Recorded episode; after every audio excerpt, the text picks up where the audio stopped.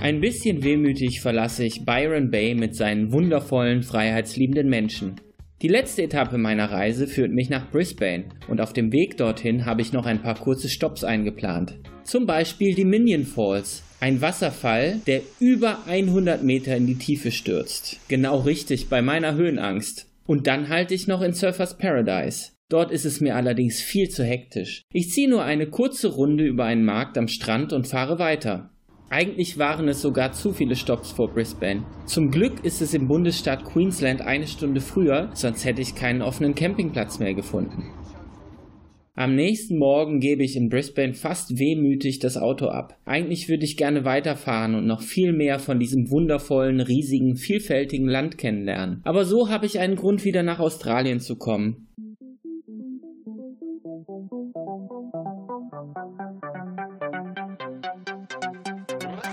Queensland ist übrigens der Sunshine State Australiens. Das sieht man auch an Brisbane. Ganze 300 Sonnentage pro Jahr und warme sonnige Winter machen die drittgrößte Stadt Australiens zu einem beliebten Urlaubsziel.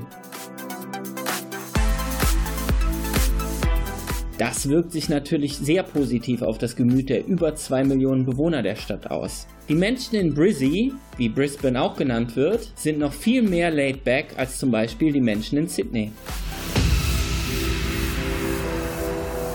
Wenn du Brisbane erkunden willst, beginnst du am besten auf dem Mount Kutta, dem höchsten Hügel der Stadt. Von hier aus hast du eine wundervolle Aussicht über die ganze City. Einen Rundumblick mit mehr Action hast du von der Story Bridge aus. Im Norden kannst du bis zu den Glasshouse Mountains blicken, im Süden bis zum Hinterland der Gold Coast. 80 Meter über dem Meer erfährst du vom Guide ein paar interessante Facts über die Stadt und ihre Geschichte. Das adrenalinreiche Highlight der Brückenbesteigung ist aber, wenn du dich etwa 30 Meter zum Ankersteg abseilst ist.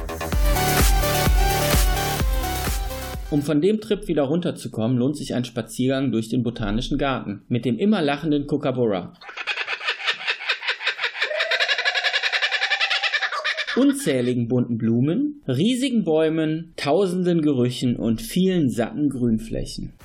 Außerdem erwarten dich in Brisbane viel Kunst und Kultur, zum Beispiel in der Queensland Art Gallery, schöne vielfältige Restaurants und Bars, Märkte und Designerboutiquen zum Shoppen sowie weitere Abenteuer wie Kajaken auf dem Brisbane River. Freu dich auf Vielfalt zwischen Ruhe und Abenteuer. Für diese Stadt kannst du locker eine Woche oder mehr einplanen und dann solltest du noch einige Male zurückkommen in die Hauptstadt des Sunshine States und dir den Rest anschauen.